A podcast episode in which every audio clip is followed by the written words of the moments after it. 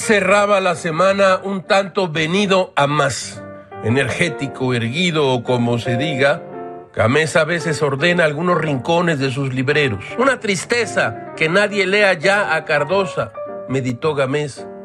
Un gran escritor que año con año desaparece, se evapora. Su obra ha desaparecido de las librerías, los dueños de sus derechos de autor lo estudian en secreto, no lo reeditan, lo cuidan, lo cuidan como si fuera un secreto terrible. Luis Cardosa y Aragón, Brújula de Maravillas, Colmex 2016. Gilga piensa, ya empezamos con las jactancias, y no sin melancolía, que tal vez este sea el final de la gran mayoría de los escritores.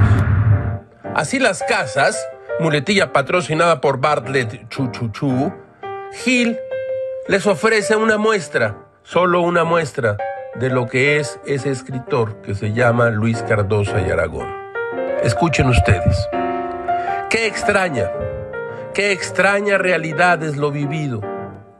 No escribo para complacer a quien sea, sino por algo inferior, harto inferior e irrecusable, por conminatorio mandato de mi alma. Escribo para vivir, no para ganarme la vida, sino para perderla. Solamente trazo una serie de círculos a mi única preocupación vital, la poesía. Todo es muy raro, caracho, como diría el propio Cardosa y Aragón. En mi paraíso, de una costilla de Eva, nació Adán.